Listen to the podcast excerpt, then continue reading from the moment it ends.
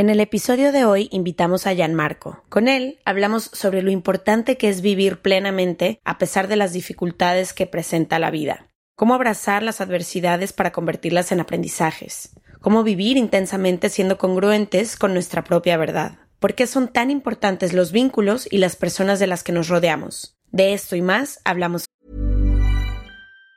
This Mother's Day, celebrate the extraordinary women in your life with a heartfelt gift from Blue Nile. Whether it's for your mom, a mother figure, or yourself as a mom, find that perfect piece to express your love and appreciation. Explore Blue Nile's exquisite pearls and mesmerizing gemstones that she's sure to love. Enjoy fast shipping options like guaranteed free shipping and returns. Make this Mother's Day unforgettable with a piece from Blue Nile. Right now, get up to 50% off at BlueNile.com. That's BlueNile.com. Quality sleep is essential. That's why the Sleep Number Smart Bed is designed for your ever evolving sleep needs. Need a bed that's firmer or softer on either side? Helps you sleep at a comfortable temperature? Sleep Number Smart Beds let you individualize your comfort so you sleep better together. JD Power ranks Sleep Number number 1 in customer satisfaction with mattresses purchased in-store. And now, save 50% on the Sleep Number limited edition Smart Bed for a limited time. For JD Power 2023 award information, visit jdpower.com/awards. Only at a Sleep Number store or sleepnumber.com.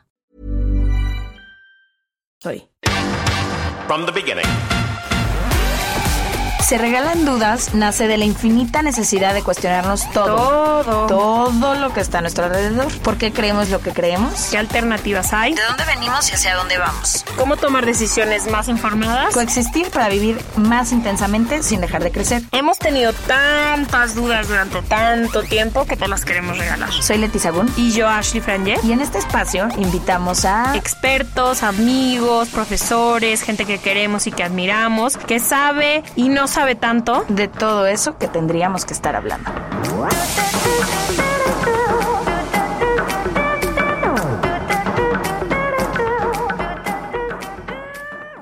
Bienvenidos a otro episodio de Se Regalan Dudas. Hoy estamos particularmente felices y contentas. En familia. En familia con nuestro invitado por muchas razones que ya les iremos contando.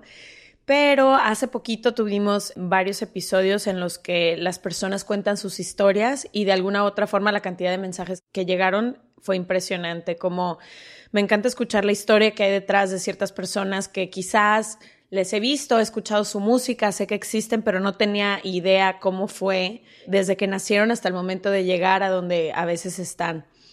Y creo que es justo en las historias, en la forma que más conectamos, es de lo que más piden a veces en Se Regalan Dudas. Tenemos como dos bandos, bueno, tres. Las personas que siempre nos están pidiendo expertos, porque al parecer les encanta que vengan especialistas en distintos temas. Hay a quienes les gustan muchísimo cuando vienen amigos nuestros, amigas nuestras, familia, conocidos, y hablamos como de cosas más casuales y dicen que sienten que están entre amigas o entre amigos platicando y luego hay quienes les encanta que venga alguien a contar su historia de vida y como que conectan muchísimo. Entonces, créanos que estamos haciendo un gran esfuerzo por lograr un equilibrio para que todas las personas que escuchan Estén se regalan dudas estén contentas o contentos, pero no siempre Lo logramos. lo logramos porque a cada quien le gustan cosas distintas. Total. Y creo que el invitado de hoy, uno me emociona mucho porque es familia, es papá de una hermana literalmente mía que amo con toda mi alma, pero también creo que es una persona que admiro muchísimo y sé que tiene una historia de reinventarse una y mil veces, de tratar de encontrar, justo antes de empezar, hablábamos sobre cuando te dedicas a algo, pero tienes que hacer otras cosas porque a lo mejor tu arte y de lo que te gusta vivir no es suficiente. También me va a encantar hablar con él de creatividad, de contar historias, de contar historias que hace. Él escribe canciones y canta, pero cantar y contar historias que después muchísimas personas se identifican con ellas y nos dan las palabras que a veces no podemos decir.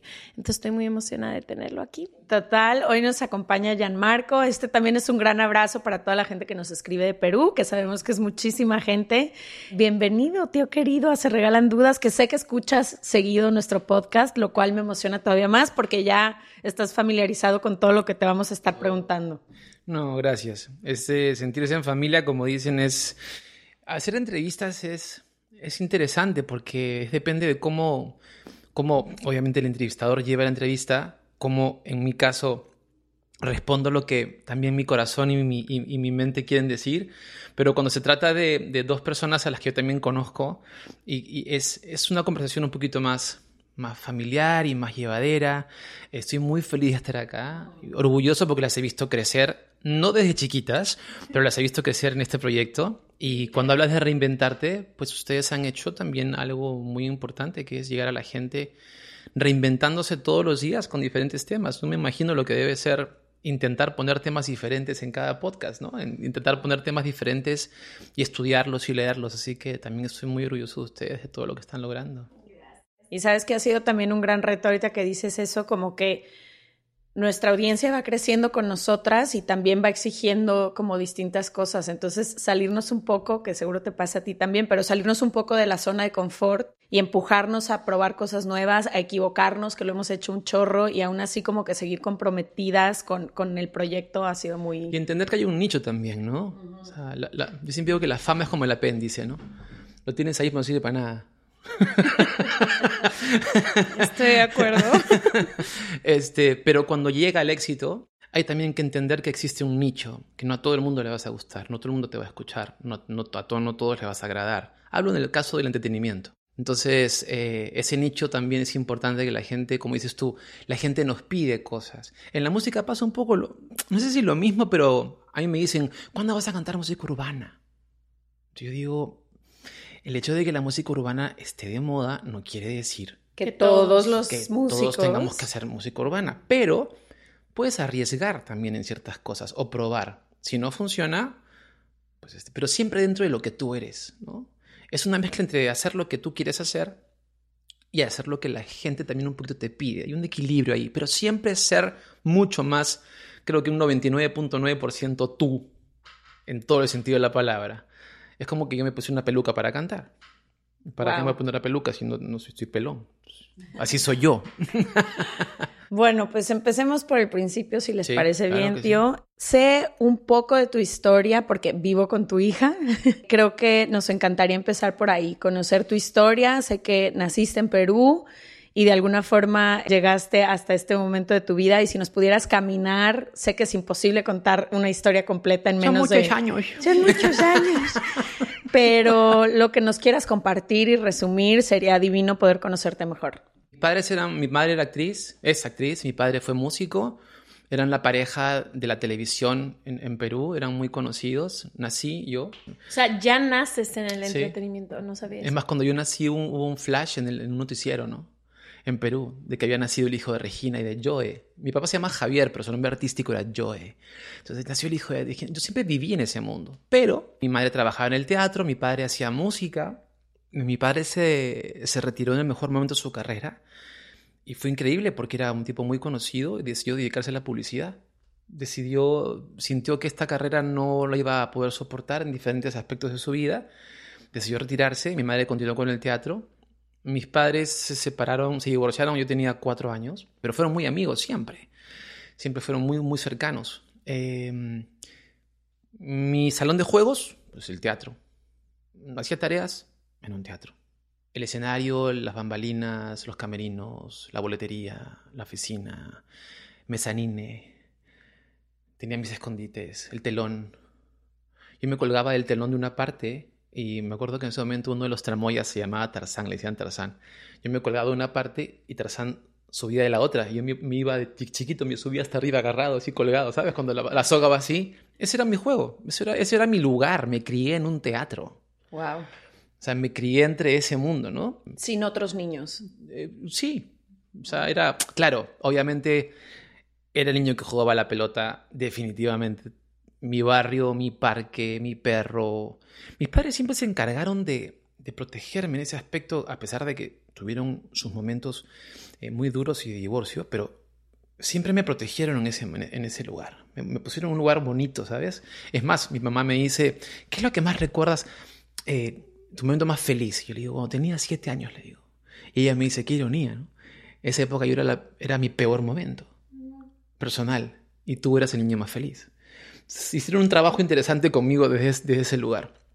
Luego, a los más o menos 14, perdón, a los 11 años, trabajo con mi madre en una obra de teatro. por primera vez me enfrento a una, a, un- a un- a una obra de teatro. Papito de Piernas Largas se llamaba la obra, un musical.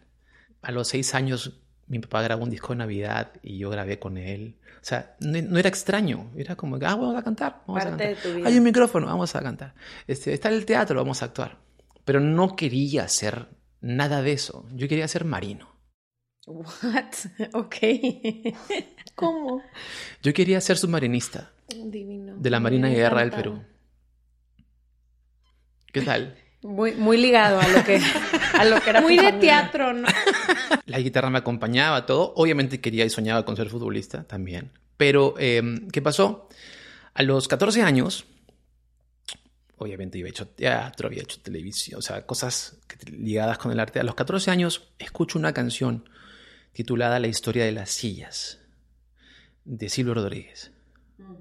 En el borde del camino hay una silla, la rapiña merodea aquel lugar, la casaca del amigo está tendida, el amigo no se sienta a descansar, sus zapatos desgastados son espejos que le queman la garganta con el sol, y a través de su cansancio pasa un viejo que le seca con la sombra el sudor.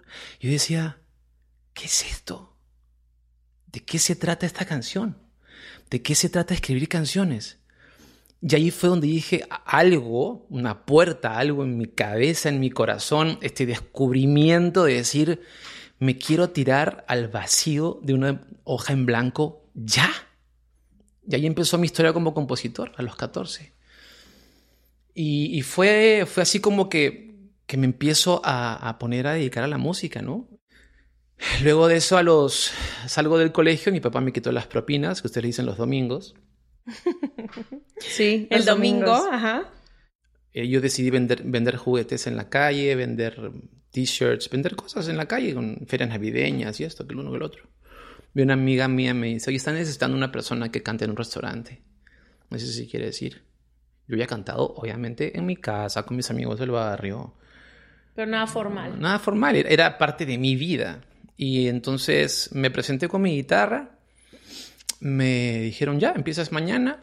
Y yo estaba sentado en un restaurante, la gente comía, y yo estaba sentado en una esquina tocando canciones de Nueva Trova, de covers, ¿no? Y la gente terminaba de comer y se iban y pasaban los comensales, y yo terminaba una canción, y, y- y está cool sentir eso también. Hoy termino una canción y sé que tengo un estadio que me está gritando o cantando una canción mía, pero, o un teatro, pero cuando terminas en ese momento una canción y nadie, Voltea. nadie voltea a verte. Y como que, como que afirmas el final, ¿no? Como ya terminé. De que, y es el fin. Aplaudan. Aplaudo. Sí.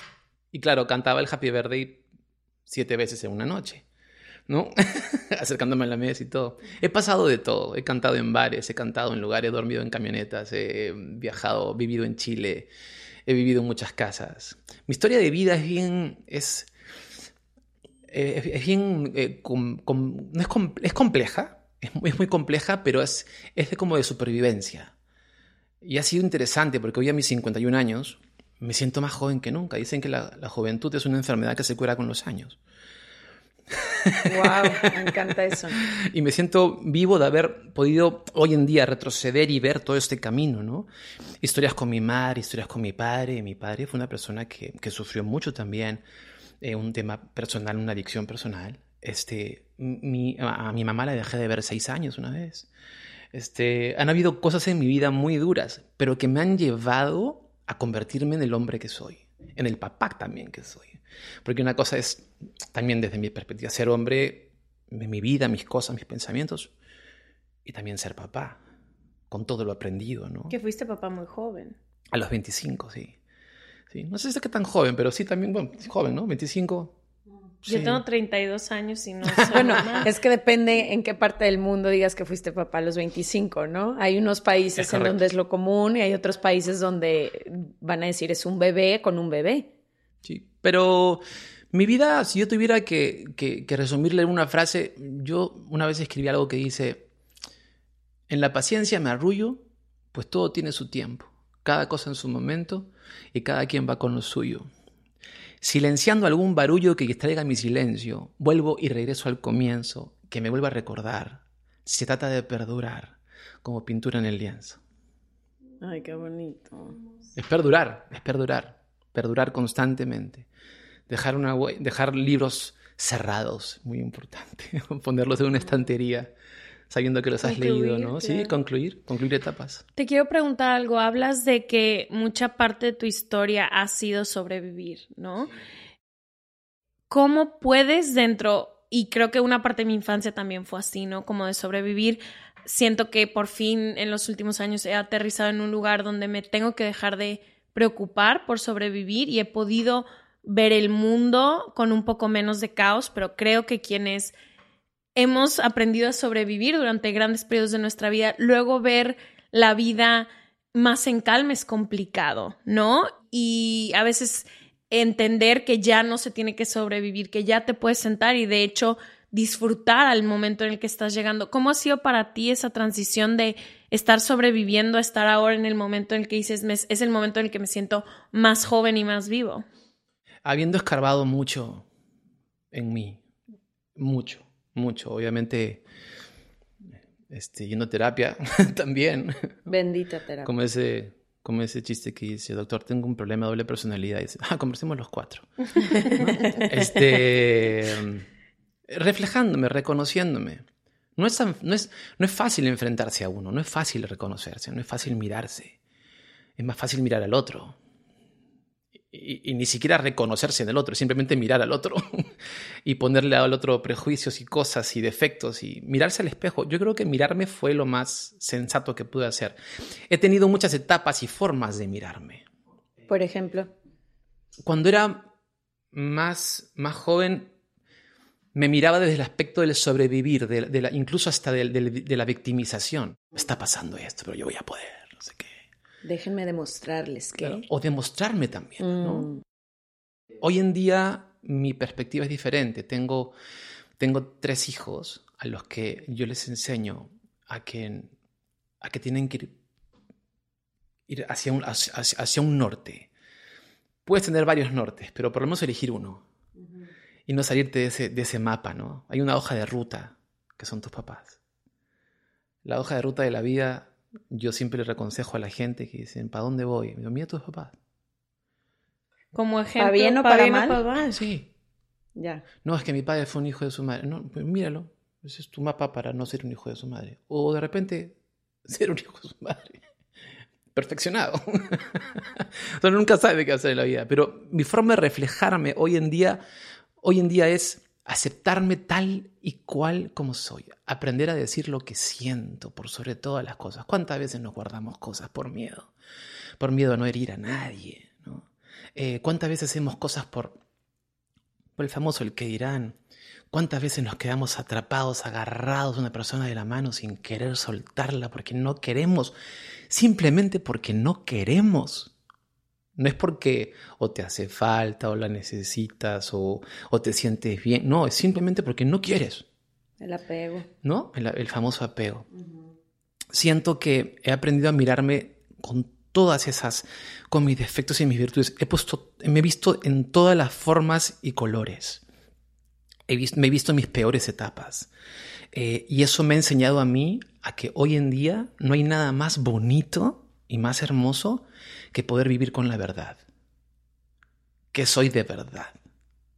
¿No? Es una, ha sido una búsqueda constante. Incluso esta pregunta es interesante porque hoy en día me di cuenta que hoy vivo con verdad. Hoy estoy pasando momentos de verdad, de, de, acierto, de que estás haciendo checklist. ¿Me entiendes? Me he reflejado de esa manera, tal cual soy, desnudo por completo. Antes no me miraba tan desnudo, antes me miraba diferente. Y no sé si es por la edad, porque tengo también hijos grandes, ¿no? Nicole tiene 25, Fabián tiene 18, Abril tiene 16. Pero la forma en cómo yo incluso puedo ya hablar de otras cosas sin que me, sin que, incluso sin que me duela, ¿no? Es interesante. Entonces he aprendido a mirarme de esa manera, pero para poder llegar a ese lugar, Ashley, para poder llegar a ese lugar, sí debo confesar que comí toneladas de barro, toneladas, o sea, toneladas, habiéndome equivocado 25 millones de veces, ¿no? Y, y, sufriéndola, Pero no desde la victimización. O sea, no lo veo ahora victimizándome. Dije, dije, qué bueno que ahora lo veo así. Y es así como me veo ahora. Un poco más, más transparente. Me encanta lo que dices porque no nada más lo hablas, se siente. Es raro, no sé si tú lo sientes, pero cuando alguien está, en tu caso, cuando alguien está parado en su poder personal y en la aceptación incondicional de quién eres, luz y sombra, errores y aciertos, historia, pasado, presente y ganas de futuro, como que más que decirlo con palabras, yo siento que es algo que con lo que camina una persona. Pero a mí lo que me gustaría entender es, ahora te veo con muchas certezas y con mucha claridad. Que estoy segura que sabes que no, no está todo resuelto y que la vida te seguirá poniendo pruebas, pero te veo como con mucha claridad y mucha seguridad. Pero en todos estos momentos en el pasado en que no tenías esta certeza, ¿qué te guiaban? Porque ahora, ahora que ya estás en ti, como que dices, bueno, ya sé que siento, ya voy a hablar mi verdad, ya voy a tomar decisiones desde mi congruencia, mi corazón, mi...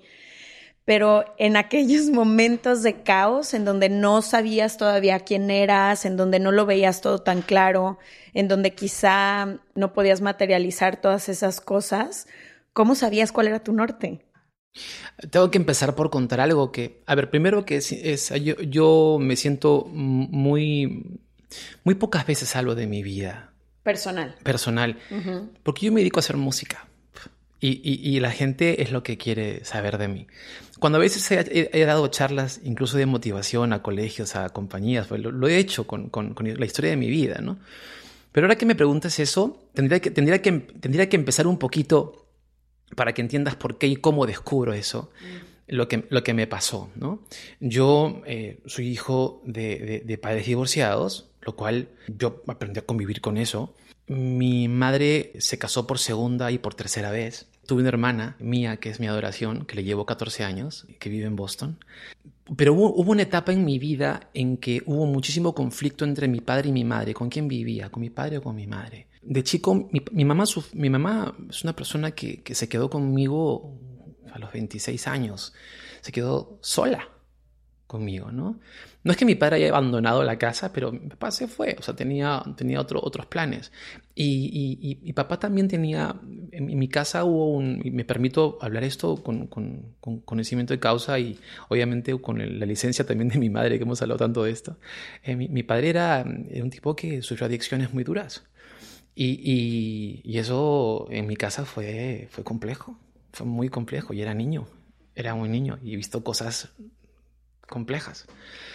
Pero la fortaleza de mi mamá en ese caso era importante para, para mí, un ejemplo, ¿no? Y en ese momento recuerdo que lo que me sacaba adelante era, por ejemplo, cosas muy sencillas. Mi perro, un rincón específico de mi parque y la música. Eran tres cosas que me sacaban de donde yo... Tú me podías poner al monstruo más grande encima mío y yo tenía estas tres cosas en ese momento. En mi adolescencia fue más complicado. Viví con papá un tiempo, me volví a mudar, a los 14 fui a vivir con mi papá, dejé de ver a mi madre seis años, mamá se fue con otra persona y a partir de ahí en, esos conflictos que tenía de con quién vivía, con quién me iba, para dónde me iba, qué iba a hacer, volví a ser para mí la, guitarra, en este caso, la música, mi salvación. Entonces respondo un poco más tu pregunta. Seguía siendo la música la que se quedaba a mi lado. A los 18 años me mudó a, Chile con una, con una familia maravillosa, que era la, esposa de mi padre en ese momento. Pero mi padre se regresa a, a Perú mi madre, y un momento en que yo vivía en Chile con, con, con, una familia hermosa, mi mamá vivía en España y mi papá vivía en Chile, eh, perdón, en Perú. Yo no vivía con mis padres. ¿Qué me sacaba adelante? La música. Pero una palabra mucho más importante, que es el amor. Mm. Ahí descubrí el amor. A pesar de que Chile fue una etapa muy dura para mí también, también consumí y eran cosas duras el ambiente en el que movía también yo era, era duro, no era la nota, era eso. Sí, la fiesta. La fiesta, la rumba y muchas cosas más.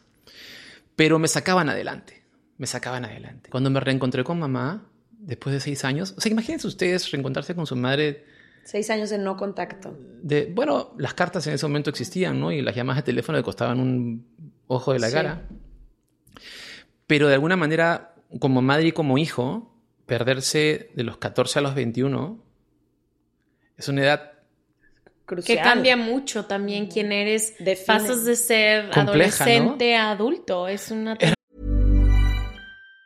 Even on a budget, quality is non-negotiable. That's why Quince is the place to score high-end essentials at 50 to 80% less than similar brands. Get your hands on buttery soft cashmere sweaters from just 60 bucks, Italian leather jackets, and so much more. And the best part about Quince, they exclusively partner with factories committed to safe, ethical, and responsible manufacturing. Elevate your style without the elevated price tag with Quince. Go to quince.com slash upgrade for free shipping and 365-day returns. Hey there, it's Michelle Norris. I'm host of a podcast called Your Mama's Kitchen. When I travel, I'm usually looking for a way to find a taste of home when I'm not at home. And one of the things I love to do when I am at home is entertain. And Airbnb allows me to do that. When I was in California recently, I rented a house that had a great kitchen. And when we were sitting around the table, we're all thinking, we're in someone else's house. Someone could be in all of our homes as well. If you have a home, but you're not always at home, you have an Airbnb. Your home might be worth more than you think. Find out how much at airbnb.com/slash host.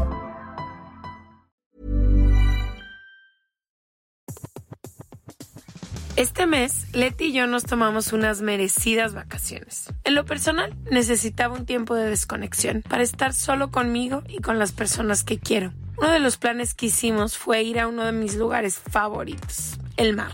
Por eso decidí comprarme un traje de baño lindo, protector solar y algunas otras cosas que quería llevarme a la playa. Después de comprar lo que necesitaba, usé una app que se convirtió en mi más grande aliada, porque me regresó dinero en efectivo y me recompensó por muchos de los gastos que hice. La app se llama Hypora y es muy sencilla, rápida y segura de usar.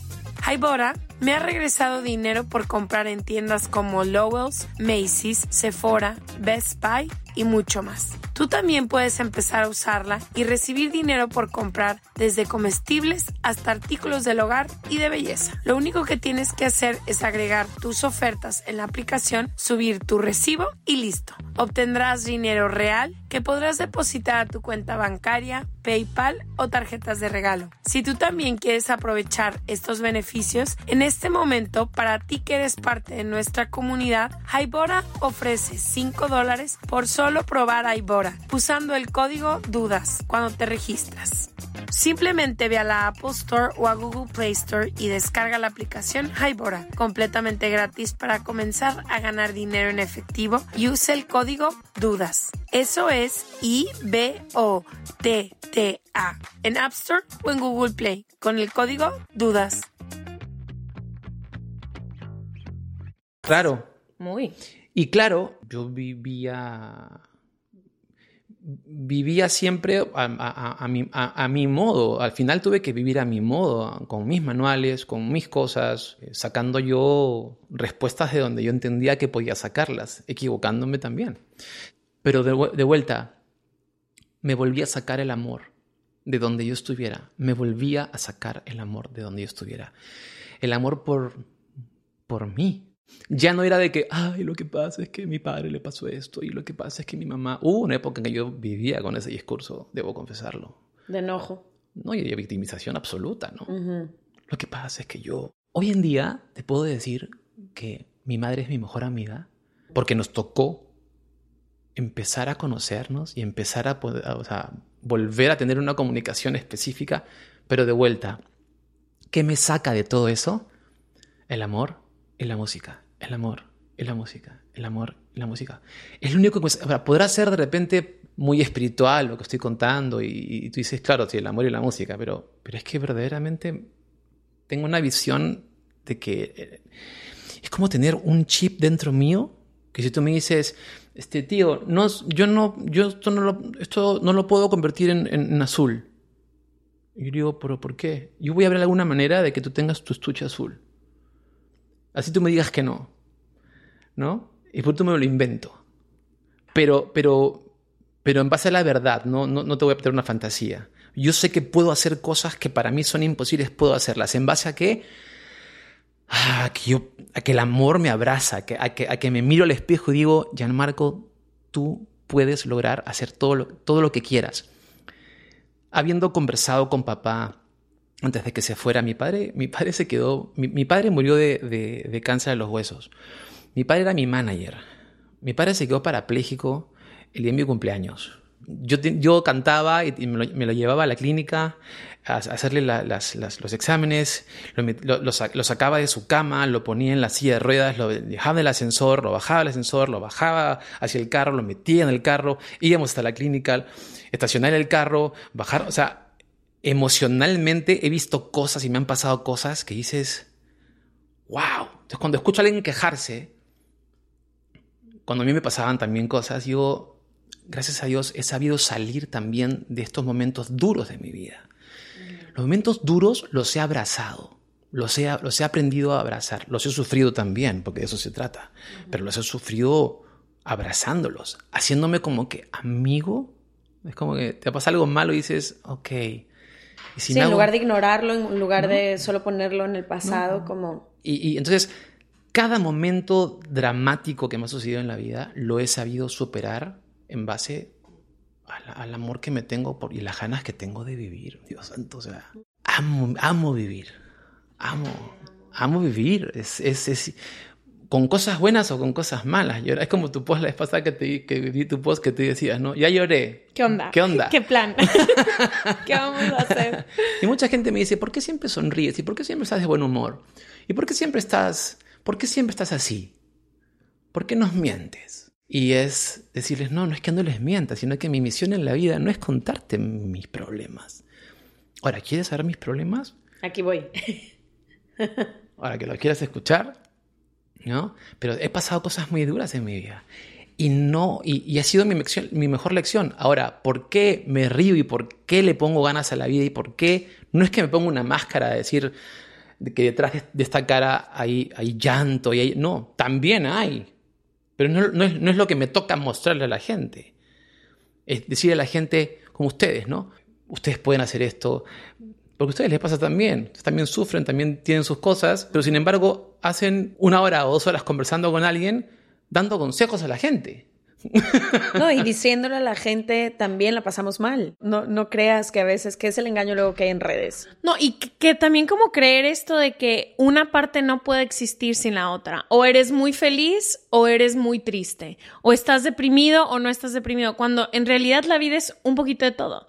A veces estás muy feliz, a veces estás muy triste, a veces, o sea, es como entender también la dualidad de que, que vivimos en la vida todos. Adentro hay etapas increíbles, luego hay etapas confusas y hay etapas que las dos cosas suceden al mismo tiempo. Que estás extremadamente feliz, pero estás pasando y atravesando momentos muy complicados. O sea, como que creo el que tengas que escoger como si fuera de que un concurso de quién está O que más una feliz cancele a la otra. o una cancela a la otra. Es como no, como tú dices, claro, a mí me toca ahorita mostrarme así, así, pero también estoy viviendo eso y no quiere decir que estoy mintiendo cada que estoy sonriendo. Algún día, algún día escribiré un libro sobre, sobre muchas cosas de mi vida, porque creo que le pueden servir a mucha gente. También soy consciente de eso, de que a veces uno, sus- las experiencias de uno pueden ayudar a otras personas.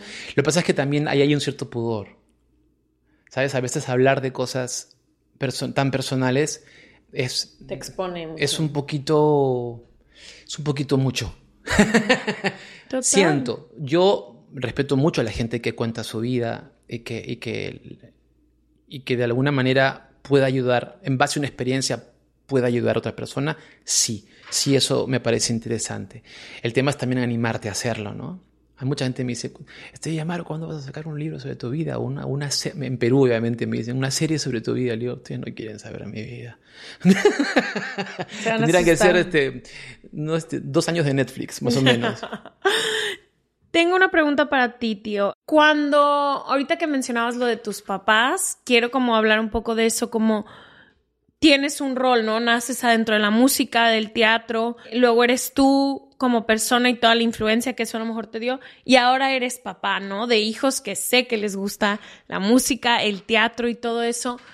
¿Cómo has encontrado este balance entre el saber la influencia que tienes no solo sobre tus hijos, sino que tus papás tuvieron sobre ti y cómo dejar ser, dejarte ser a ti, que a lo mejor has querido hacer cosas que no pues no iban como a lo que te marcaron un poco y cómo ahora dejas a tus hijos ser en cosas que se parecen mucho a las tuyas, pero cada uno en su propio estilo. O sea, cómo has encontrado ese balance en ser tú fiel a quien eres y a tu historia y contar y vivir como tú quieres, pero también dejar a la gente muy cercana a ti, que en este caso y los conozco son tus hijos, a decir, bueno, ustedes encuentren también su verdad. Y sé que has sido un padre muy permisivo, que has dejado que exploren muchísimas cosas, pero ¿Cómo has encontrado eso y cómo le haces para que la gente a tu alrededor no, no sé, no se intimide a lo mejor con tu historia que has vivido? Ah, hay, un, hay un poder, hay un poder que tenemos todos y a veces nos cuesta.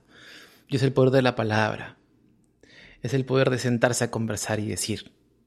A veces, a mí mis padres siempre me hablaron me dieron, a veces me dieron demasiada información, pero, pero hay que también cuidar eso con los hijos, ¿no? La información.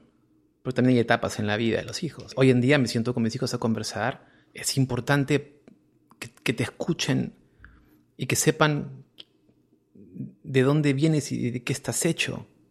Porque una cosa es ser la figura papá o la figura mamá, pues ya todos sabemos que no somos superhéroes y que, y que tenemos nuestros, nuestros defectos y nuestras virtudes. La vez pasada Fabián me dijo, me acabo de dar cuenta que tu vida no está resuelta. O sea, me acabo de dar cuenta a mi edad de que tu vida no está resuelta. Y le dije, welcome to real life. ¿No? Bienvenido al mundo real. Al mundo adulto. me encanta que sepas eso. Y tener esa comunicación con los hijos es, es vital. Yo los he dejado ser y los dejo ser porque una vez escuché una historia muy linda. Que los hijos son como los papalotes, como las cometas. ¿No? Le dicen, ¿ustedes dicen papalotes? Papalote. Le decimos cometas en Perú. Tú te pones, un hijo es una cometa. ¿Cómo le dicen a la, cuerda? ¿Pabilo, cuerda? El hilo. El hilo de, la, cometa, el papalote. Entonces tú te sientas en el, en el valle de la vida, con tormentas y con vientos y con sol y con primaveras y con inviernos y con todo lo que te puedas imaginar. Y de repente vas con tu hijo de la mano y lo sueltas a volar en el viento. Y le das el hilo y tú lo vas, lo vas mirando y dices cómo se comporta en viento fuerte, cómo se comporta en viento tranquilo, ¿no? Cómo se comporta en lluvia, lo traes para acá, lo vuelves a soltar, hasta que de repente te das cuenta que te quedaste sin hilo. Y esos son mis hijos ahora.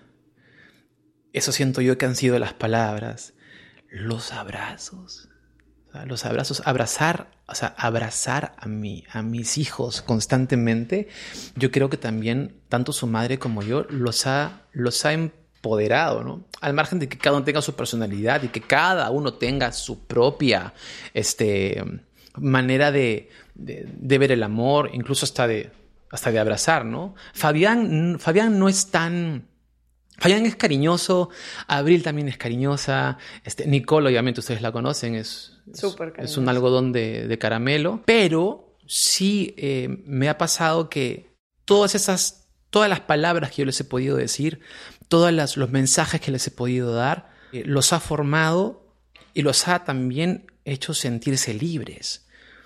Les cuento una, una anécdota muy, muy, muy linda y muy interesante. Hace unos, unos días atrás, estábamos hablando en una reunión familiar, porque como Claudia y yo pues no estamos juntos hace ya mm, año y medio, nos sentamos los cinco para que cada uno también expusiera lo que piensa y, lo, que, lo que siente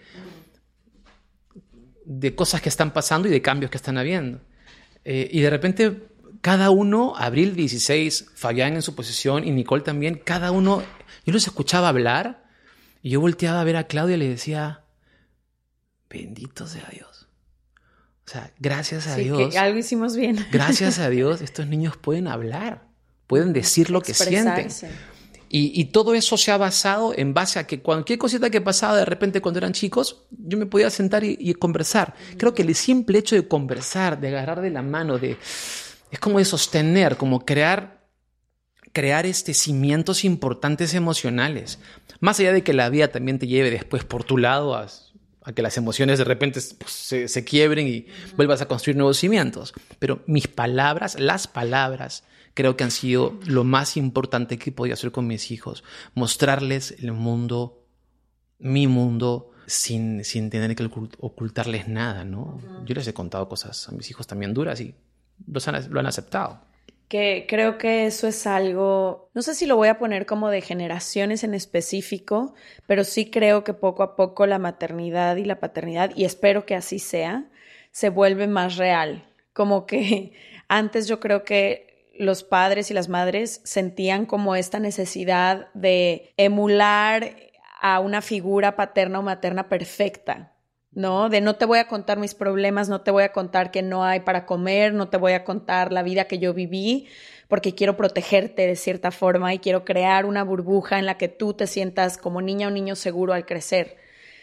Pero creo que al menos ahora lo veo importante, claro, como tú dices, a cierta edad, a tu niño de cinco años no te vas a sentar Hay información que no tienes por qué hay información que conforme avanza la vida puedes contarles, pero creo que sí es necesario también mostrarse como seres humanos reales para que ellos también tengan la oportunidad de decir, este es quien también yo soy, también yo me equivoco, ¿no? A veces siento que hay mucha carga cuando mamá o papá hacen como que todo está bien o como que sus vidas están bien y quizá no es el caso muchas veces, o más bien nunca, porque no hay seres humanos perfectos.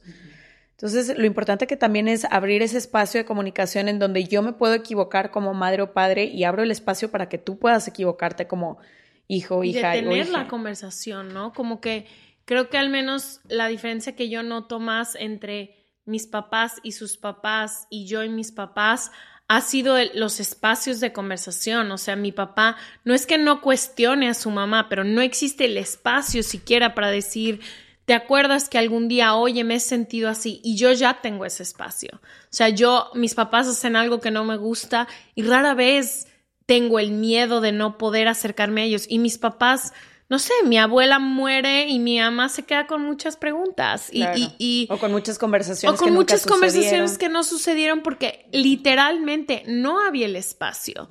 Entonces, no sé, creo que eso es algo muy chido que ha pasado en ese cambio a lo mejor generacional de decir... Que no necesariamente, ¿no? Pero yo, por ejemplo, pienso en la ciudad en la que nosotras crecimos y como que a veces es tan fuerte el peso social y el qué dirán y las apariencias que muchas veces incluso con los propios hijos dentro de casa o hacia afuera es como todo el tiempo estar en, en, un personaje que no se equivoca y creo que la presión ha de ser también muy fuerte si como dices, tú como papá no lo tienes todo resuelto pero tienes que fingir frente a tus hijos que sí lo tienes resuelto. Algunos momentos sí, pero no, no en el tema de, mentirles, sino es un tema más de empoderarlos.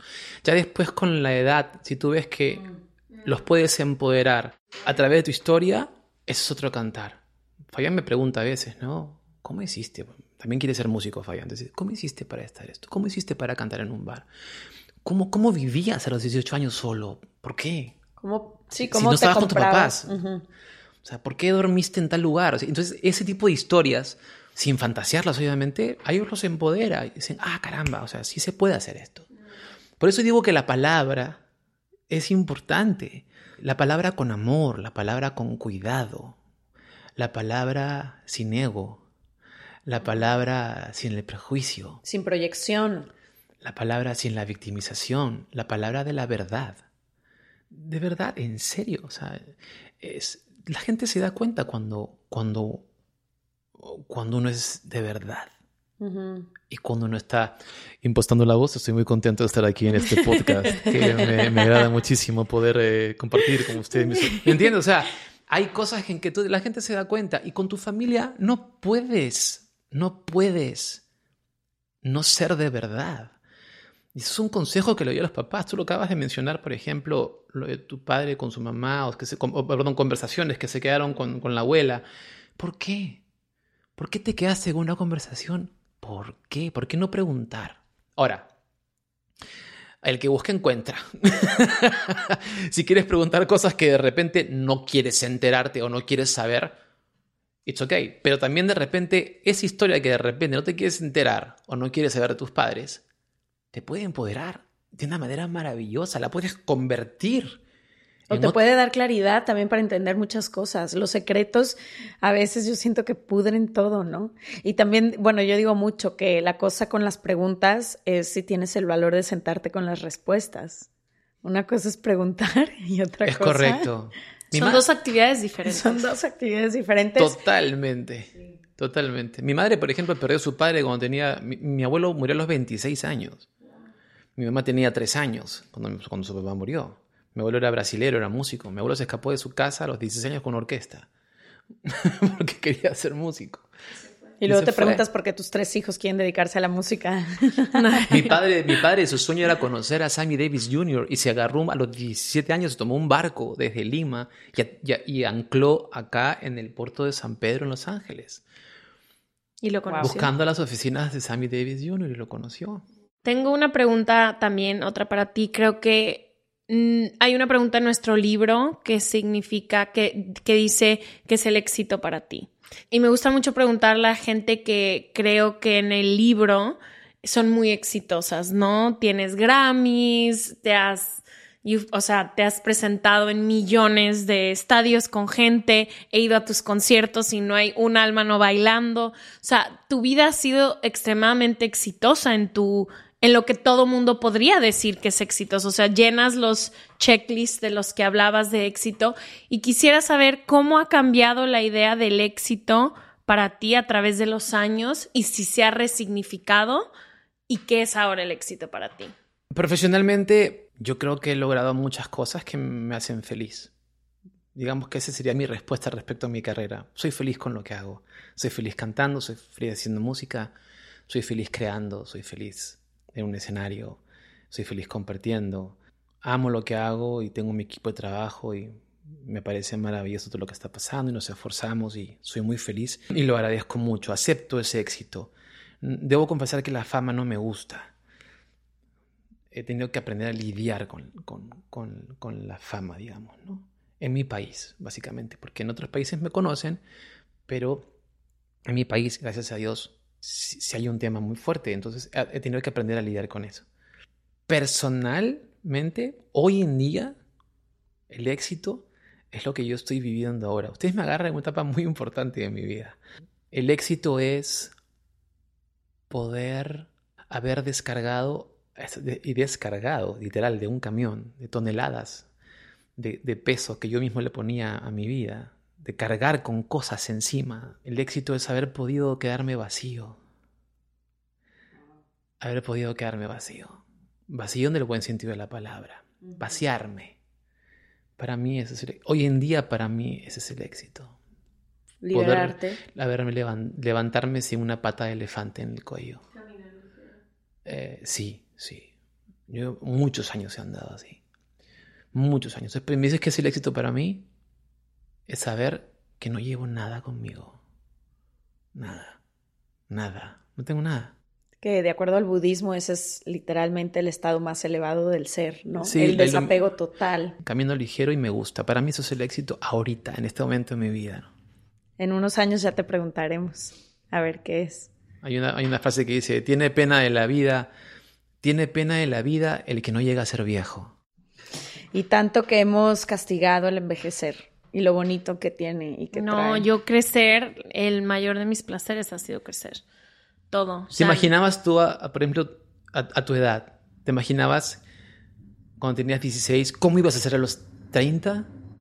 No, no me imaginaba porque no creí yo que se pudiera ser tan feliz. O sea, como que... No, o sea, como que literalmente crecer me ha traído la felicidad de mi vida. Si yo comparo o leo mis diarios o escucho que de repente me mando notas de voz a mi mail y así de hace 10 años al día de hoy, el grado de felicidad, paz que, esta, que he experimentado a partir como de los 28 años, no lo conocía antes. No solo no lo conocía, no creí que existía. O sea, como que yo realmente creí que siempre iba a estar constante sufrimiento un poco. Esa era la vida y ahora que lo veo digo, muy del lado del victimismo, de creer que eso es como a mí me tocaba vivir, pero O que tu historia te define un poco. Ajá, que mi historia me define, pero era más como que yo me había comprado esta idea de se sufre y así es la vida. Es complicada, es Claro, compleja. claro, claro, y la posibilidad de ser feliz le toca a otros, no a mí. Y creo que como mientras he tomado las riendas de mi vida, porque eso fue como cuando dije, estos son los papás que tengo, punto final, esta es la infancia que viví, punto final, este es el cuerpo que tengo, esta es la forma en la que sé amar, esta es, esta es la gente que quiero cerca, como que experimenté un tipo de felicidad que no conocía y que me ha dado en los últimos años las posibilidades de hacer otras cosas que antes no estaban en mi horizonte. O sea, por ejemplo, ahorita estoy viviendo un momento donde me ha tocado mucho explicar ciertas cosas que en el pasado no había hecho. Y todo viene desde la tranquilidad de saber que solo puedo ser solo más feliz y solo puede venir con más calma, un poco como tú, de dejar y decir, pues sí, esto es una consecuencia de algo que hice a lo mejor un poco más chica, que ahora ya no me sirve y lo voy a desmenuzar y voy a seguir adelante. O sea, como que eso ha traído para mí crecer. Sabes que me gusta mucho de ambas historias y se me hace muy como muy impresionante que a pesar de que tienen diferentes vidas, orígenes, edades, etapas en las que están viviendo, no es hasta que entras en la aceptación total de quién eres como persona, que es lo que los dos han compartido, como de hacer las paces con quién eres, con tu historia, con los errores, con lo que fuiste, con lo que con todo, que entonces como que de cierta forma te liberas y puedes empezar a hacer. Como si hubiéramos vivido muchos años a través de máscaras, roles, peso, como tú decías, mochilas. Y no es hasta que dices, ya, esto soy incondicionalmente, me acepto así y con esto camino y de esto me puedo liberar y este es quién yo soy como ser humano, que entonces a partir de ahí comienzas a caminar. Y por eso digo que es importante, y eso es un, podría ser un consejo, hay mucha gente que le pasa lo mismo y que no saben para dónde ir, no saben para dónde caminar, o no se descubren. O porque tienen miedo, porque les cuesta aceptar cosas. Yo siento que, y repito un poco lo que dije hace un rato atrás, yo creo que es vital el tema vincular, los vínculos que tenemos con las personas. No estamos a ver, somos el resultado de muchas cosas. Somos el resultado de muchas vivencias, somos el resultado de nuestros abuelos, somos el resultado de nuestros padres, somos el resultado de los amigos del colegio, somos el resultado de la gente también que te empieza a formar, quieras o no, los vínculos que uno tiene, te forman. Al margen de que tú traigas lo tuyo, pero bueno, traer lo tuyo, imagínate, para poder descubrirte a ti, es todo un tema, una búsqueda, y hay que tener ganas para buscarse. Y no es fácil, o sea, el, llegar aquí de ambos ha sido un chorro de trabajo personal y un chorro de cosas que no, que no fueron fáciles. O vives acá en la superficie, ¿no? Mirando todo así como que... Mm. Fíjate que ahorita que decías que lo más importante son los vínculos, hay un estudio de Harvard que se hace a través de los años, más de 60 años, en los que analizan la historia de no sé, no me acuerdo el número de personas, imagina que 30 o 50, y hay distintos factores. Se dan cuenta que unas de estas personas se casan, otras no, unas profesionalmente son exitosas, otras no, y a lo largo de la vida las historias varían completamente, pero lo que estos especialistas identifican con el paso del tiempo es que el factor más determinante para el nivel de felicidad de todas estas personas son sus relaciones cercanas y la no tanto la cantidad, sino la calidad de sus vínculos más cercanos. Eso fue lo más, como el factor más determinante en común en todas las personas que tenían niveles más altos de felicidad y las personas que se sentían más solas o que no tenían estos vínculos sólidos o fuertes, que no necesariamente son familia, que no necesariamente son amigos, para cada persona eran distintos, pero sí fueron un poco los vínculos y las relaciones con el paso del tiempo los que acaban definiendo la felicidad. Hay una terapia, bueno, yo sigo una terapia vincular, que a mí me ayudó muchísimo. Todo lo que te ha pasado en la vida en base a tus vínculos. Entonces es interesante porque quieras o no, como decía, absorbes y obtienes información de diferentes personas que quieras o no influyen en tu vida. No, y, no somos seres solitarios. De una u otra forma, eres a través de las personas. Y me refiero a. Relación, ¿no? Y me refiero a solo a través de las personas puedes reflejar lo que... Solo a través de ellas puedes sanar. Puedes sanar, a través de ellas, ¿sí? biológicamente estamos diseñados para conectar con otros seres humanos. Dicen que cuando tienes una mala relación con tu madre, tu mundo emocional no es tan favorable. Y lo contrario, si tienes una buena relación con tu madre, tu mundo emocional, afectivo es un poco mejor. Y, y, lo- y con tu padre sí pasa lo mismo. que Una mala relación con tu padre, tu mundo laboral, Laboral, no es bueno. sí. Y, y- y- y viceversa, ¿no? Una- No, y bueno no significa que estés cerca de ellos, sino también es Hacer las paces con la historia. con la historia que son. Y terminar que eh, esto sí no importa qué, qué tipo de terapia o qué tipo de corriente, pero todas al final terminan un poco en honrar quiénes fueron esos seres humanos y en hacer las paces con que hicieron lo mejor que pudieron con lo que tenían en ese momento. Y Las que si herramientas. exacto. Y que si tú hubieras estado ahí, si tú hubieras sido esa persona, probablemente hubieras decidido igual, pero a veces desde el juicio externo y desde no haber experimentado esa historia es que decimos es que debieron de haberme dado esto o debieron de haber sido así. Gianmarco, nos podríamos quedar, ya nos pasamos por 15 minutos, nos podríamos quedar toda la vida aquí hablando contigo. Vamos a hacer luego parte 2, parte 3, pero de corazón agradecerte que hayas venido, que compartas desde el corazón, que sé que es lo que estás haciendo. Y literalmente, no nada más mi casa es tu casa en el sentido literal, pero se regalan dudas también es tu casa y gracias de corazón. Sí, gracias por, creo que eres el único papá que tenemos cerca en Sí. Los Ángeles. Entonces, por tu casa, tus hijos, los queremos muchísimo y gracias por haber venido a hacer No le tengan miedo a vivir. No le tengan miedo a vivir. Es lo más bonito que pasa. Vivir intensamente hasta lo último que nos queda. Así con... Vale la pena. Con el claroscuro completo. Sí. Sí. Gracias. Los, las amo mucho. Nosotros a ti, nos vemos el próximo martes. Gracias por escucharnos. Gracias. Bye.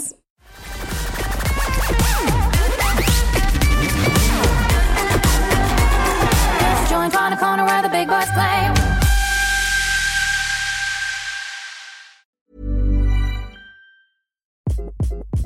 Hi, this is Craig Robinson from Ways to Win, and support for this podcast comes from Invesco QQQ, the official ETF of the NCAA. Invesco QQQ is proud to sponsor this episode and even prouder to provide access to innovation for the last 25 years. Basketball has had innovations over the years too. We're seeing the game played in new ways every day. Learn more at Invesco.com slash QQQ. Let's rethink possibility. Invesco Distributors, Inc.